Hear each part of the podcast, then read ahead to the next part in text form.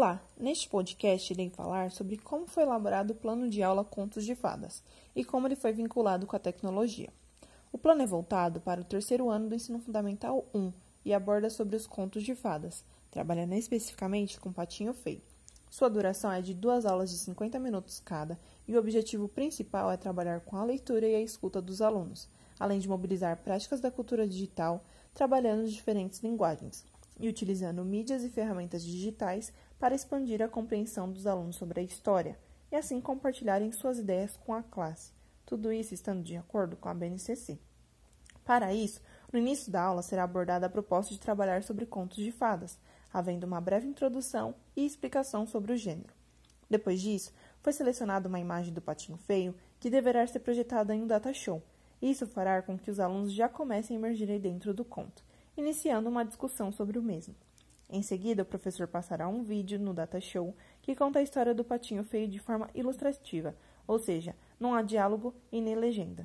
Então, sendo assim, os alunos deverão interpretar o conto de acordo com o que assistiram e no final conversar sobre isso em cima dos questionamentos feitos pelo professor, encerrando então a primeira aula.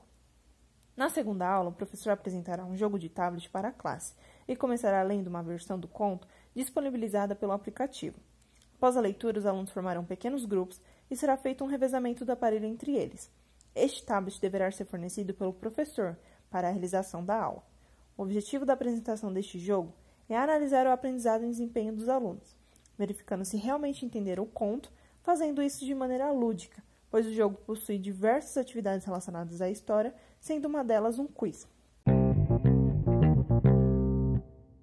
A tecnologia neste plano de aula serviu como uma ferramenta para desenvolver os conhecimentos da classe, abranger no desenvolvimento da linguagem, despertar discussões sobre o conto, devido às questões morais que são apresentadas na história, e auxiliar na compreensão da mesma, tornando a aula mais dinâmica e atrativa.